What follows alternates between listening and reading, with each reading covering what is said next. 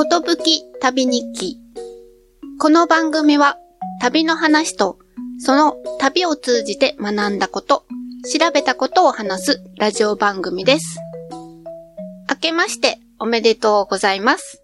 明けましておめでとうございます。はーい。お正月明け第1回目は、グッチーさんの話を聞く回です。ありがとうございます。早いね、もう、あの、2024年なのね。そうですね。うん。びっくりした。急に、うん。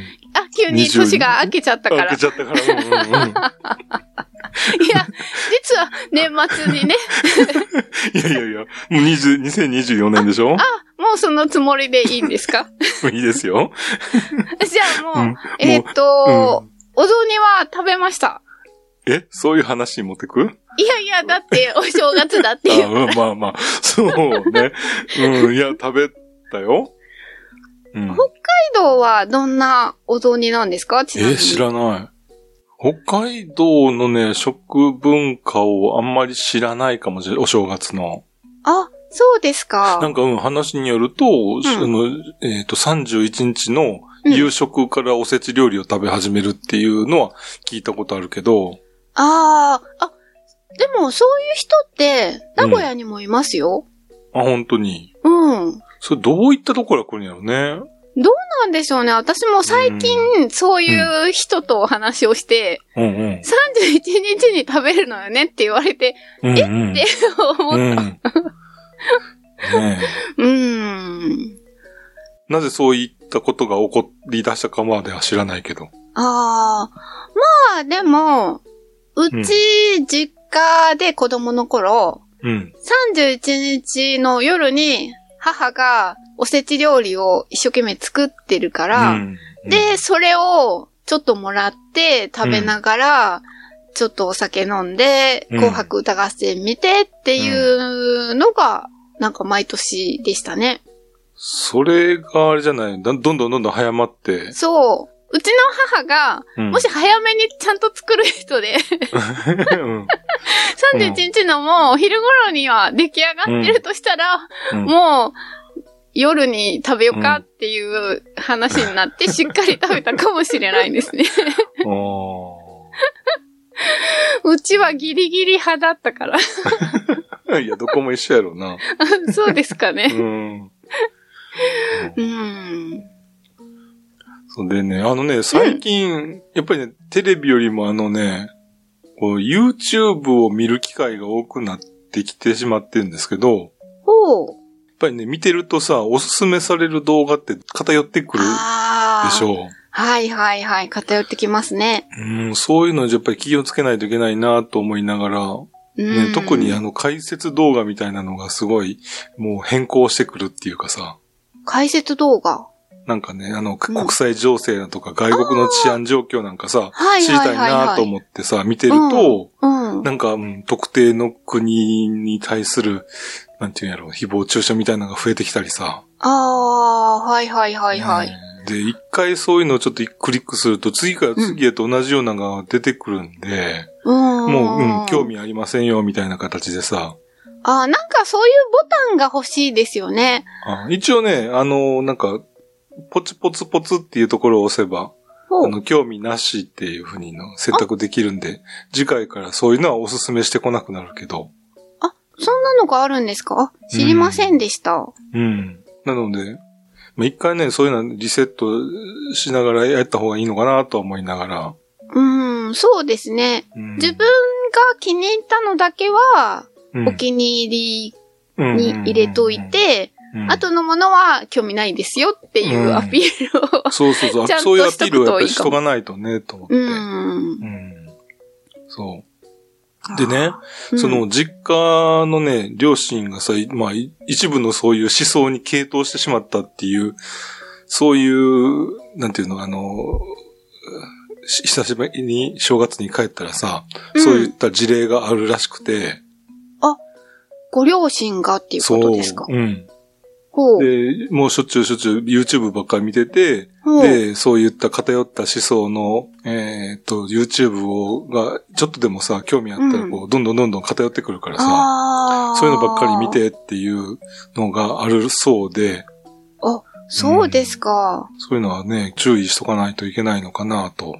ああ。なんかね、あの、昔はテレビがそんな感じで、うん。テレビで、こう、健康法とかいろいろやってるじゃないですか。あ,、うんうんうんうん。あいうのをもう、結構鵜呑みにして、で、何々さんもやってる、何々さんもやってるみたいなね。うん同じテレビ見てるから。うん。だから私もやらなきゃ、みたいな。うんなんかそういうことっ結構ありましたけどね。そうね。次の日になったら、あの、スーパーから、その、なんか卵がいいって言ったら卵がなくなったりとかさ。そうそうそうそう。納豆がなくなったりとか。そうそうそうそう。いや、まあ、バランスよく食べてれば別に問題ないっていうのにね。うーうんん。でもなんか、そうやって言われると、だから、それだけ食べれば完全に良くなるみたいな感じになっちゃってるからね。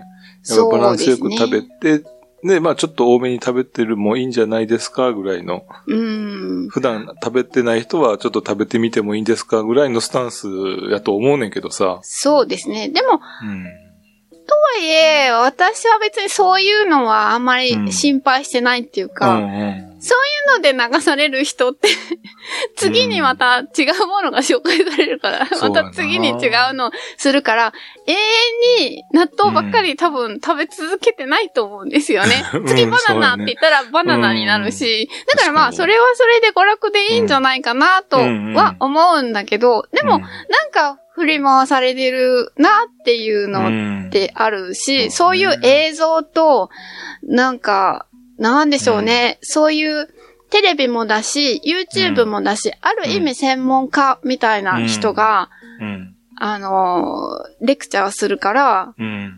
なんか信じやすいんですかね。うん。うーん。そういうのあるね。肩書きに弱いところ。うん。い まあ一方で、そういった人の意見を聞くのがいいっていう場合もあるしね。そうですね。うん。難しいところちゃんとそれを、この人が信用できるかどうかっていうところは、うん見上げるの、なんていうの、見極めるのが大変。ああ、そうですね。それもあるし、できれば、だから、一方側の話を聞いたら、うん、今度は反対の極端な例も聞きたいなとは思うんですよね。うんうんそうね。ただ、なんか YouTube とかって多分おすすめって同じ方向のばっかりが来ちゃう。うん、うん、そうそうそう。その、うん、その対局って何とかってね、そういうのもうん出てくれればいいんだけどね。そう、いろいろこう、ランダムに、うん。ね、右、左、真ん中とか、そういう感じでちゃんとこう、次々にランダムで出てこれば、そうだねああ、こういう意見もあって、こういう意見もあるんだって、いろいろ聞いて、自分の中で、これがん良さそうって自分は思ったりすればいいんだけど、ね。ねううんん。で、うん。そんな解説動画を、こう今までまだあれだよね、あの、触りの部分やったけど、そうなんですか。で、そんな解説動画をね、何本か見てると、はいはい。あの、音声を読み上げソフトっていうのがたくさん使われているんですよ。おう。で、なんか以前のやつは、すごい機械的で抑揚がない、その、音声が主流だったんですけど、ああ、はいはい。で最近はね、まあ、ある程度自然な抑揚を表現できるソフトが出ていまして、ほうほで、これらのその読み上げソフトって一般人でもね、う。うん。無料で使えるらしいということでね、そうですか。なんか、無料のアプリかなんかがあるんですか？そう、ある。ほう。で、一回使ってみたんですよ。うんうん。まあまあ、これがまあまあ、ね、100%とは言わないんですけど、なかなか優秀で、ほう。で、なんかね、読み上げさせようと思って探していたらですね、うんうん。ちょうどいいのがありまして、はい。あの、ホテル暴風雨で、えーはい連載している私のエッセイなんですけども、はいはい。と、その中でもあの、対話形式で、えー書いておりました。あああ。の、ザリガニの回とはいいうのがはいはい。ありまして、ええそれをちょっと、えー読ませてみましたので、はいはい。あの、ファイルを聞いてみてください。あはーい。妄想生き物機構89ザリガニ本日はありがとうございました。この委員会も今日で最後となり、我々としては委員の皆様の議論に基づき、今後に生かさなければならないと決意を新たにしたところです。それでは委員の皆様の労をねぎらい乾杯したいと思います。乾杯乾杯の合図に合わせ、おのおの飲み物を口につけた後、会場から拍手が湧き上がった。乾杯の挨拶を行った河合が、一気にグラスのビールを開けているのが見える。河合さん、お疲れ様でした。浜野は声をかけた。浜野先生、委員会、ありがとうございました。河合は答えながら浜野のグラスにビールを注いだ。河合さんのおかげで、いい議論ができました。何かありましたらまた呼んでください。浜野はそう言って河合のグラスにビールを注ぎ返した。ホテルの宴会係が取り分けてくれた料理を浜野に差し出しながら、河合は思い立ったように浜野に話しかけた。そういえば、浜野先生はザリガニにも詳しいですよね。そこまで詳しくはないですが、甲殻類であれば多少はお力になれると思いますよ。浜野がそう答えた後、少しためらいながら河合は切り出した。実は私、ザリガニマニアなんです。子供の頃に1メートル近くあるザリガニを見たことがあるんです。1メートル。全長ですか？驚いたように浜野は聞き返した。私が小学5年生の時に同級生の父親がマシューコで大きなザリガニを捕まえたという話を聞いて見せてもらったんです第一福祉内市の形状からオスだと思うんですが東京校長が47センチもありました腰が抜けていたので全長は測りませんでしたが1メートルはありました河合は早口でまくし立てるように続けた。子供だったのでカメラも持っていなくって証拠がないのが悔やまれます標本にしたいと同級生の父親に譲ってもらうようお願いしたんですがダメでした証人になってもらおうとその同級生を最近になって探したんですが今はどこにいるか分かりませんマシューコには正体不明の巨大ザリガニがいるという噂は聞いていましたが、本当なんですね。私も見てみたいですね。浜野は河合の勢いに押されながらも、興味深く聞き入った。ははい、聞きました。どう、どうです？なんか、一応、その、人、その、河合さんと浜野さんですか、うんうん。うん。の声の感じは、微妙にですけど、ちゃんと違うんですね。うんうん。うん、しちょっと違う人。ナレーターもナレーターは女性で、うん、うんそれは選べるんですか？そう選べる。どういう人どんな、を、うん、どんな人に酔わせるかっていうのも。あそうなんですか、うん。ああ、はいはいはいはい。うん。へえ。いや、なかなかだとは思いますけど、でも、うんなんか、な、なんか微妙にアクセントが不思議なところがありますよね。これね、結構アクセントも触れるようにはなってんねんけど、へえ。ちょこちょこ調整しながらでも、一応、まだもうあと一声っていうところではあるかな。じゃあこれは一応グッチーさんがスムーズに発音するように一応調整はしたんですか？そう、アクセントのところをね。ああ、あとは、まあもうもうちょっと取りたいなとは思うけど。そうですね、うん。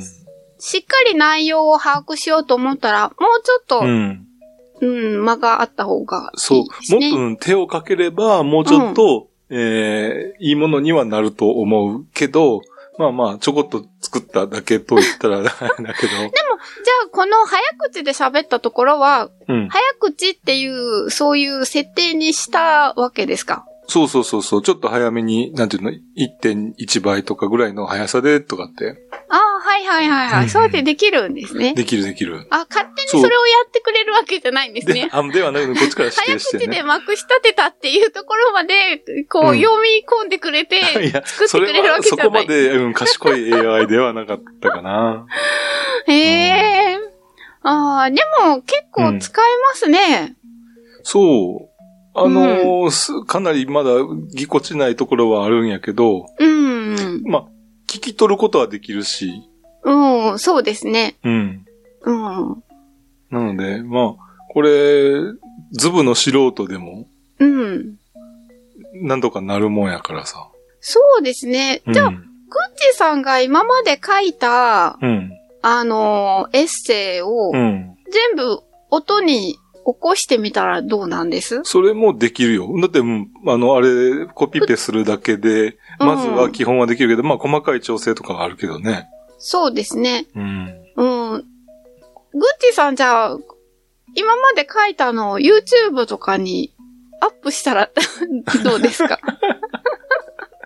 いや、あどこにの、需要があるか知らんけど。うん。うーん、でも、うん。読むのっうて、ん。こう、目、目をこう、うん。置いとかないといけないじゃないですか。うん。やっぱり耳で聞くのって、うんながら聞きができますよね。ね読むのはながらでできないから、うん。時間がなくても、うんそ、の聞くだけでいいんだったら、うん。あの、もっと聞いてくれる人が増えるんじゃないですか、まあね。うん、ただでさえこう、時間がないのに、うんやっぱり読む時間がないんですよね、きっと。ううん。ん。でも、耳でながら聞きできたら、うん。結構聞いてもらえるんじゃないかしら。うん。まあでも一番いいのは、グッチーさんが、朗読それをして、録音して、あの、話した方が、なんか、うんあったかみがあっていいかもしれないですけどね。機械に任せるより。うん、私はそう思います。グッチーさんの 喋りのがいいんじゃない？そうか、そっちか。うんうん。うん。俺、今回のオチは、あの、次回以降、私、あの、テキストで参加しようと思いますっていうのが、考えてたオチやねんけど、逆やったね。そうですか、落ちれませんでしたね、じゃあ。じゃあまあ、そういうことで、次回もはいグッチさんの生身の声が ちゃんと聞けるということで。はい。はい。じゃあ本編の方に行きましょうかね。はいはい。はい。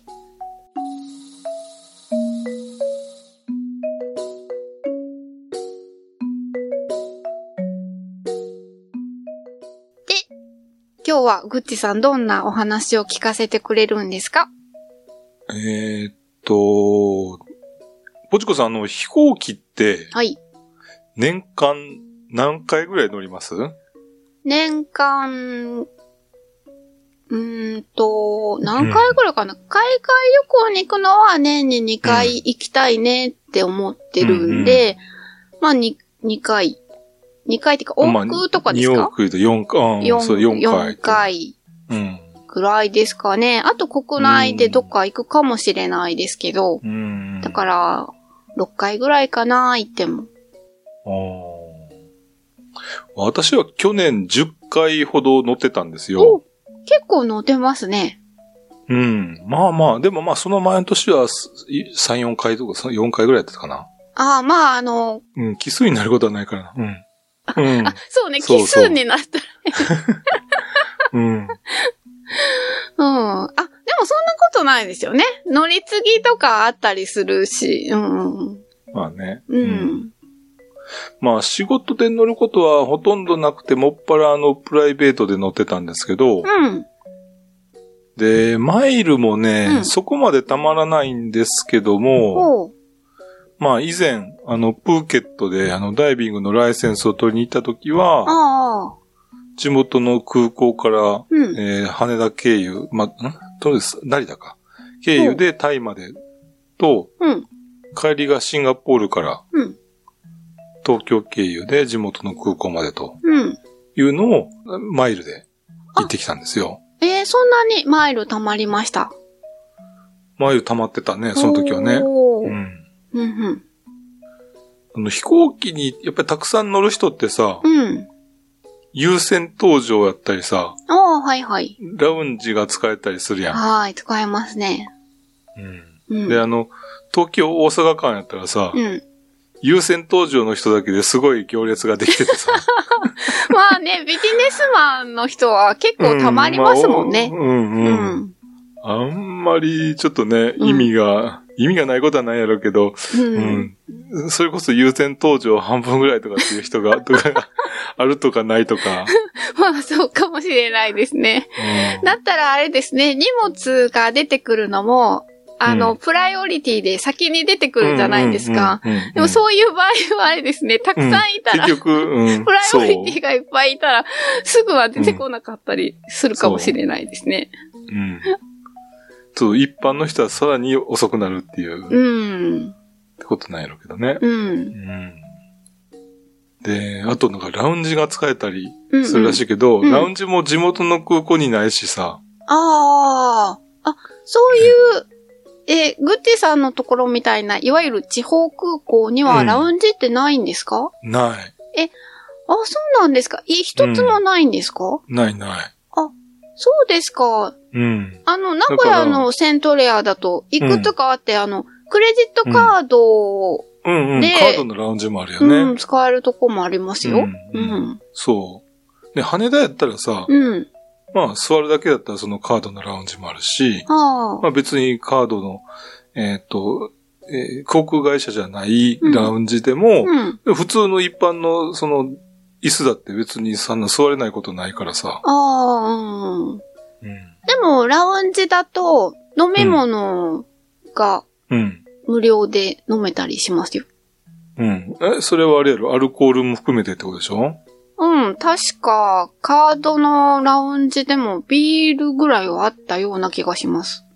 うん羽田のカードのやつはね、コーヒーとあとジュースぐらいやったかな。ああ、そうですか。うん。うーん。、で、あの、航空会社のラウンジやったら、うん。まあ、アルコール類はあるかもしれんけど、うん。結局ね、地元の空港からうん。家まで車で移動としないといけないんでさ、ああ、そっアルか。コールは結局飲めない。あー海外に行くときは飲めるかもしれないけど、あー、行くときはね。うん。でも飛行機でも飲めるやん。まあ確かに飲めますけど、飛行機って、そんなに何杯も飲めないんじゃない、まあ、うん、うん。え、でも、ある、なんだっけ、おかわりぐらいはもうくれるやろ。くれますけど、なかなか回ってこないあし、う。うんん。まあ、あんまり、えっ、と、そういう、なんていうの、ラウンジのメリットもうん。。ないいし、うん。うん。あんまりわざわざステータスを獲得しようとする、まあ、モチベーションが湧かないなと思ってたんですよね。ほうほう。で、の私はもっぱらあの JAL で移動することが多いんですけども、うん。まあ飛行機にその乗り始めた時っていうの、実家の近くまでの空港が、うんその路線が JAL しかなかったんで。まあね、最初は JAL をちょこちょこ乗ってたんで、マイルを貯め始めたんですけど、うん。まあそれがきっかけで、まあほぼ JAL に固定されてるような感じになってるんですけど、うん。で、その、ステータスをさ、うん。獲得するためには、うん。一番下のクラスでも年間3万フライオンポイントっていうポイントを貯める必要があって、はい。あるいはね、30回以上乗らないとダメらしいんですよ。ほう。なので、えー私は2023年の登場回数が10回。うん。あと20回。そう。フライオンポイントが7366だったんですよ。ああ、全然足りてませんね。全くもってね、遠く及ばないんですよね。うん。えーなので、もう全く、えーっと、遠くの存在だとうん。思ってたんですけど、うん。ただあの、ステータスのためにうん。飛行機に乗りまくる人がいるじゃないですか。いますね。はい。だから一般的にあの修行僧そうといですねう。風に呼ばれるはい。人がいらっしゃいますけどえも、ーいらっしゃいますね。はいその修行僧が目指すっていうのは、うん。今の3万じゃなくて、んもう一つ上の多分5万フライオンポイント、ああ、そうまたはなんですか。50回じゃないかなと思うんですけど、ほう。それだとなんか違うんですか？そう、このクラスになると、うん。えー国際的なあのグループのワンワールド、まあ、JAL の場合ワンワールドうん。のステータスも得られると。じゃあ、えっ、と、JAL だけじゃなくて、ワンワールドに入ってる航空会社のうん。ラウンジも使えるとか。そう。うん。そう。そして、そのクレジットカードを作っていると、うん。その、えーステータスが、うん。えー半永久的に維持できると。ほう。うん。なので。えーその、まずは、1年で、それは1年、一年間で、一年間で、で50回から、まあ5 5万万か。か達成してしまえば、半永久的にもう、そう、か一応有効期限は翌年の1年間ぐらいやねんけど、うん、えーっと、カードを持っていると、うん。そのステータスを維持できると。へえ。そう。なので、うんそれをまず目指すというああ、のがいいですね、修行。僧の、うんうん。そう。で、やっぱり数年に一回しか私も、その、海外に行かないんで、うん。そこまでしなくてもいいかなっていう。ああ。でも、一回頑張って取っとけば、うん。半永久的にであれば、うん。たまにしか行かない海外旅行も、うん。ラウンジが使えて、うんちょっと楽に行けるっていうことですよね。ううんん、う。うんん。取り替えはありますよね。そう、でもさ、んところがですけども、うん2024年うん。からうん。JAL のステータスプログラムが変更になるそうなんですよ。で、端的に言うと、うん。えー障害フライトをベースにうん。ステータスが決まりますよと。で、私はあの、これまで30年近く JAL をメインに乗ってきたんで、ああ、はいはい。もしかしたらうん。上級ステータスに達成してるかもしれない。ああ、そうかも、そうかも。うん、ということで調べてみたんですようね。んうん。で、あの、JAL のホームページにログインすると、うん。障害フライトマイルっていうのを調べることができるんですよ。へえ。で、そこで見たところ、うん。えーお金を払って乗った回数っていうのかな？うんうん。要は、えっ、と、マイルで行ったりとかっていう、そういうのは、回数にカウントされて除いて、うん。えー国内線でうん186回乗ってましおー、すごいじゃないですか。た。180、そうよね。186回、まあまあ乗ってるよね。ねえ、乗ってますね。うん。うん。で、国際線はうん。4回。うん。で、19,159マイルありまして。おー。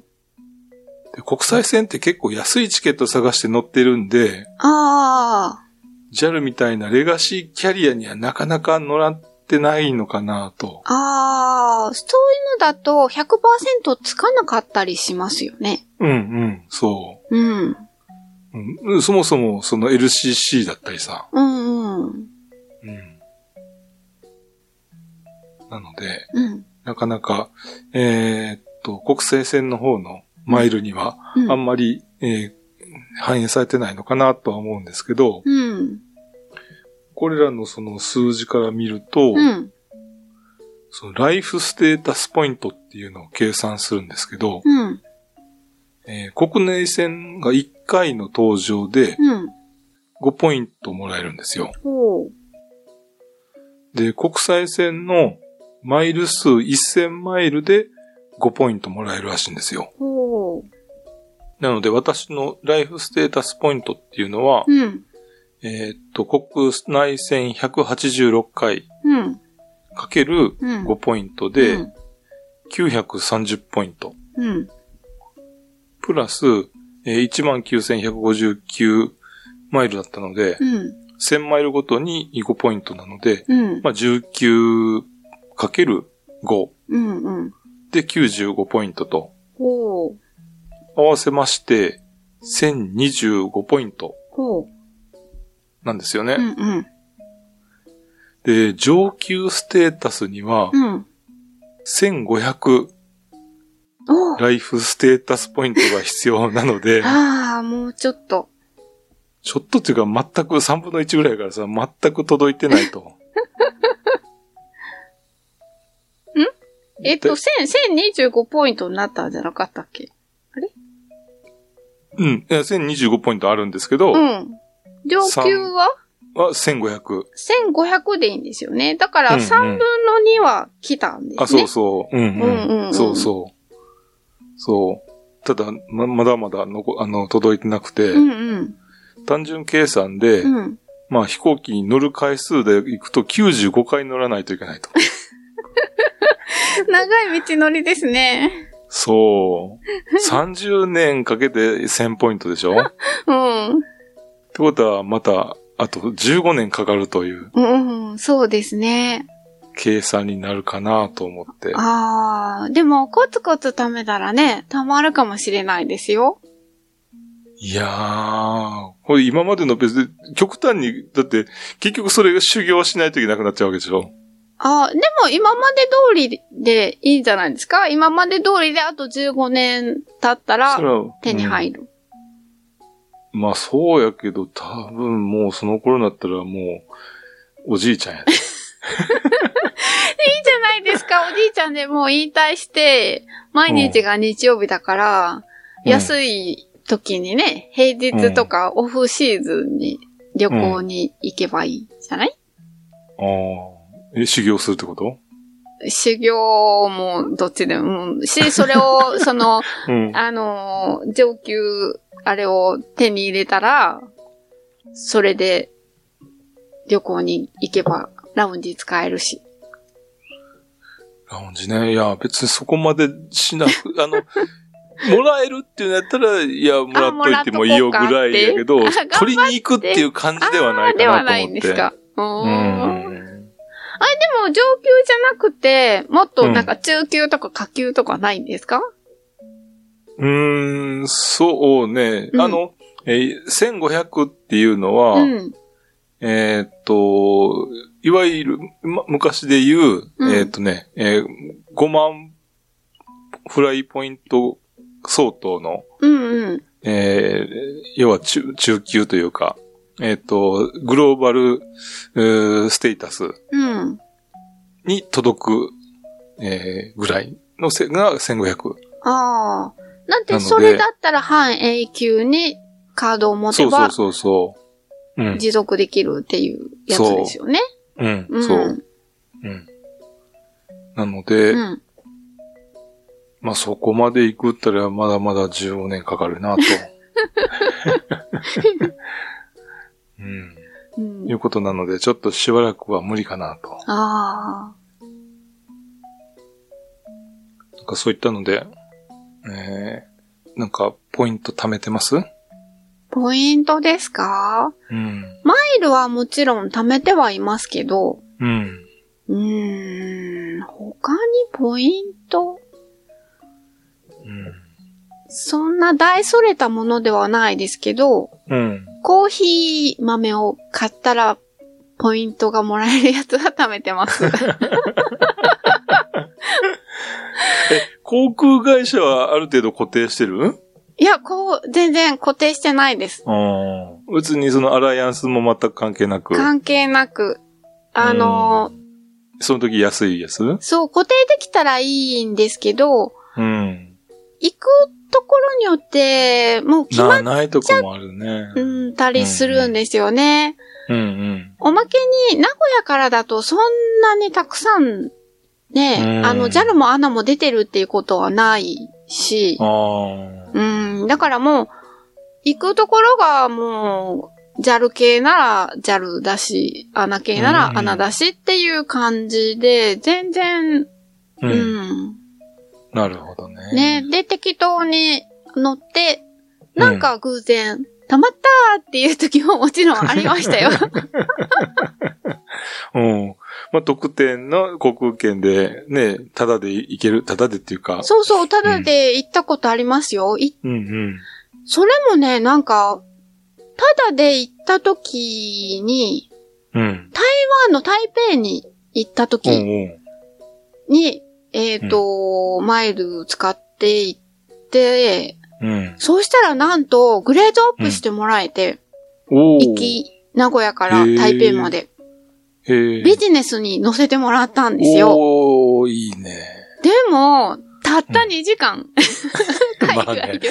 せっかくなら、ヨーロッパとか行くときに。グレードアップしてもらったらすごい嬉しいんですけど、うん。ここでグレードアップしてもらってもなーっていう、うん。なんかこんなところでうん使いたくないって思いましたけど、なあ、でもまあサービスもいいし、ご飯もね、ちゃんと食器に入って、うんあの、陶器の食器に入って出てくるし、うんまあそれはそれで良かったですけど。うーん。乗ったことないな、でもね、そういった上級クラスなんて。そうですね。私もその時だけです。おー初め。て一回だけ乗りました。うん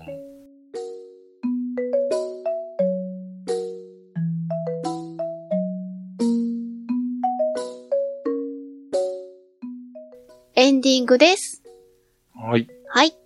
X に、ハッシュタグ、ことぶき旅をつけて、ポストしていただいたものを紹介したいと思います。はい。トリフィドさんからいただきました。前回のグッチさんが出ていただいた時の、うんうん。あの旅の中でね、聞く音についてうんです。うん。うん。ターミナルや乗り物の車内の放送音、うん。いつの間にか懐かしい記憶音になってますね。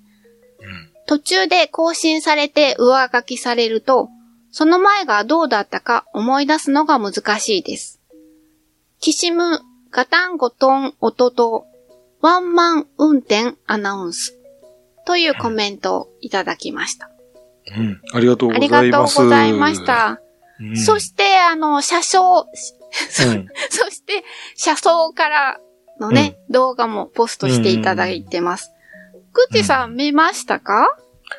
多分見たと思うん。なんか、海沿いを走ってる。あ、う。見てみますかね。ね。うん。検索してみてください。あ、これや、これや。え？うんうん。すごいよね。あの、ん本当海辺やんね。そう。海辺を走ってく電車の中から撮ったうん。ね、映像で。すごいね。うん。なんかちょっと寒そうではありますけどね。綺麗な風景と、ね、アナウンスもね。うん。うん。うん。お出口は左側ですやって。ねまあでも、多分全国のワンマン列車に乗ってる人は、う。うんん、うんうんって言ってるかもしれないね。そうですね。うんうーん。なんか電車ワンマンっていいですよね。うーん、そう？うん。なん 田か、舎っていうだけ？え、そう？田舎の感じがある？田舎っていうか、うん。なんか、降りるときに車掌さんにこう、うん。渡したりとかするじゃないですか。うんうん。なんとなく、うーん、なんかちょっと触れ合い的な感じ？うん。うん。があって、なんかあったかい感じがしますね。うん。うん。今ってだって改札にピュッと通して、ピュッと出ていくだけじゃないですか。うん、そうやな。あんまり人と対話というか、接することはもううんないですもんね。ないもんね。うん。あの、バスなんかだと、うん。バスの運転手さんにお金払って、うんうん。挨拶して、で、うんうん。出てくとかできるじゃないですか。うん。うん。とか、どこどこに行きたいんですけど、とか言うと、うんうんああ、あっち歩いていくとあるよ、みたいな感じで 教えてもらったりとか、なんかそういうちょっとしたこととか、割、と、なんか、うん。いいなってう思うんん。ですよね。うんうん。うん。で、私もあの、先週、台湾の高尾に。行ってきたんですよ。ほうほう。うん。で、グッチさんの話を聞いて、うんうんあのー音をね、取ってきたんです。うん、おー。まず最初に、うん。名古屋駅からうん。中部国際空港まで行く名鉄電車の、うん。えー、チャイム？とはいはいアナウンスです。聞いてみてください。はい。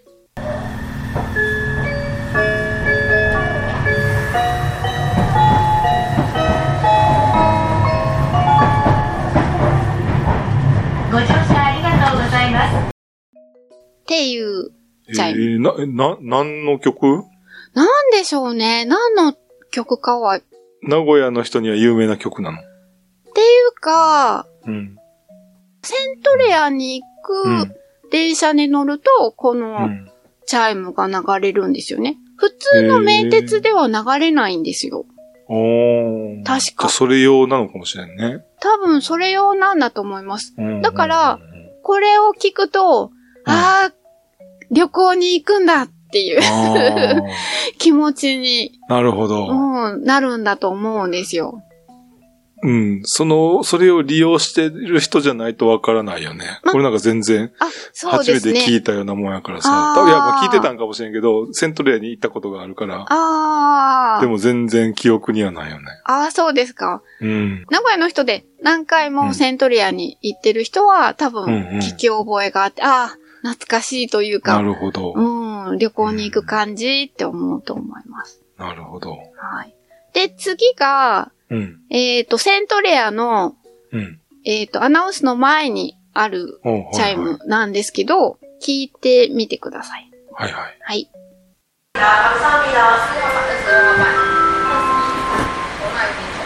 っていう、ただのピンポーンポーンポーンっていうだけなんですよ。うん。なんか違いません？空港 のアナウンスとして。そうやね。うん、なんかね、撮ろうと思って構えてたら、ちょっと拍子抜けっていう感じだったんですけど、降りていくんやな？なんか上がっていかへんねんな。そうなんですよ。なんかね、ちょっと気分下がりますよね。うん。あの、えっ、と、セントレアでも今回は、行きは、あの、うんタイガーエアっていう LCC を使ったんで、はいはい。あの、セントレアの第2ターミナルっていう、割と最近できたターミナルなんですよ。LCC 用の。だからそこだから、チャイムが違うのかなと思うんですけど、うん。うーん。普通のターミナル1今度、あの、うん。もし使う時があったら、うんまた録音してきますけど、はいはい。俺こんな音だったのかなと思って。これ日本全国の空港集めないといかんでしょ。あ、そうですね。それもちょっとコレクションで。集めますかね。うんあと、なんか空港の御朱印みたいなのあるでしょ。え、御朱印なんてあるんですか？御朱印帳みたいなの。空港に行って、うん。空港のどっかの売店、売店みたいなとこかななんかで、うん。ハンコ押してもらうんだって。あスタンプラリーみたいな。港にハンコはありますよ確かに。うん。うん。あの、で、御朱印帳みたいなのを、のに押すんですか？そあ、私も押してますよ。う。本当に？うん。あのーセントレアはインフォメーションのところに置いてあります。おーうん。私、あの、空港もあれば押してますし、うんうん。あとあの JR の駅うんうん。に、あの、駅スタンプあるじゃないですか。うん。あれも押してます。うん。旅行に行くと。なるほど。うん。あのー御朱印帳じゃないですけど、うん。ちっちゃなスケッチブックをいつも持ってて、いつでも押せるように。うん。でもそういうのもね、うんあると、なんか、えー、面白いっちゃ面白いよね。全部集めるかどうかは別として。うん、そうですね。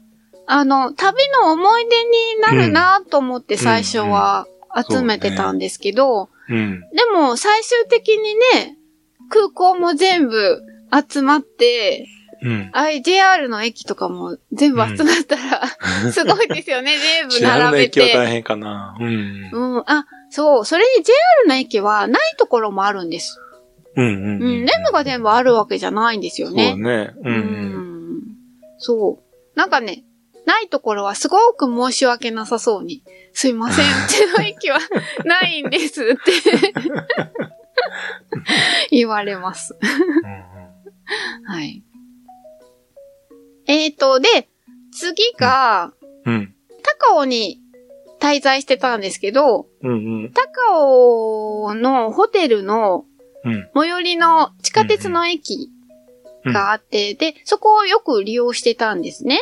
うん。えっ、とね、メイリータオ。美麗島って書くんですか、美しい、うん。こう、麗しい島って書いて。メイリータオっていううん。駅なんですけど、この高尾の地下鉄は、うん。駅それぞれで電車が来る時の音楽が違うんですよ。ええうん。駅によって。ー。山手線みたいな感じ？山手線ってそれぞれ駅によって違うんですか、発車音違うよね。あ、うん、そうなんですか。うん。あの、名古屋の地下鉄は、うん。そのラインによって統一されてるんですよ。はいはい。何々線だったらもうこの音楽うんうん。っていう風に決まってるので、うん、あそうなんですか。山手線もそうなんですね。うんかな？うん。だったと思うよ。へえ。で、その、メイリータオっていう駅の音楽が、なんかね、すごく中国っぽくてよかったんで、うん。音を録音したんですけど、うん。ちょっとね、あの、うるさいから、あんまり音が綺麗に取れてないんですけど。ちょっとじゃあ聞いてみてください。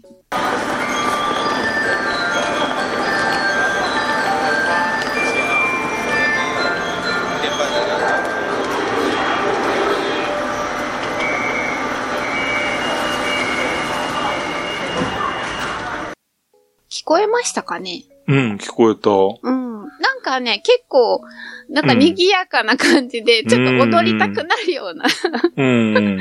音楽で、いや、これいいなぁと思ってええ撮ってきたんです。ああ、でも、海外でもそういった、あの、なんていうの、駅の発車音っていうのあるんやね。あーね、でも、うん、あんまり他の国では、まあ、気にしたことがなかっ気にないかもしれない、たね。からかもしれないですね。うーん。でも、ヨーロッパとかは。それこそアナウンスとかも。かすごい味気ない気がするよね。うん、あんまりないですよね。うん。なんか、うん勝手にやってくるっていう感じがそうそうそうそうそうそう。しますよね。うん。うん。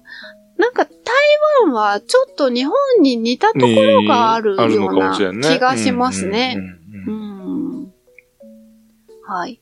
で、最後に、帰りは台北まで行って台北空港から帰ってきたんで、台北空港のチャイムの音です。はいははい。呃，隔边有安线上品质鉴定，谢谢您的耐心等。これだけ。い。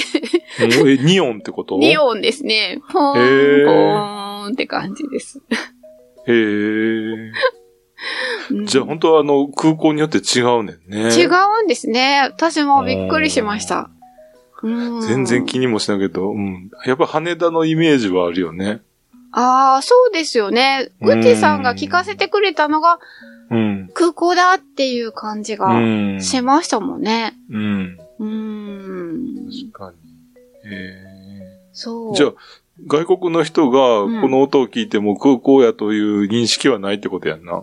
かもしれないですね。うん。うん聞き慣れた音っうん。ていうのじゃないとね。うん。うん。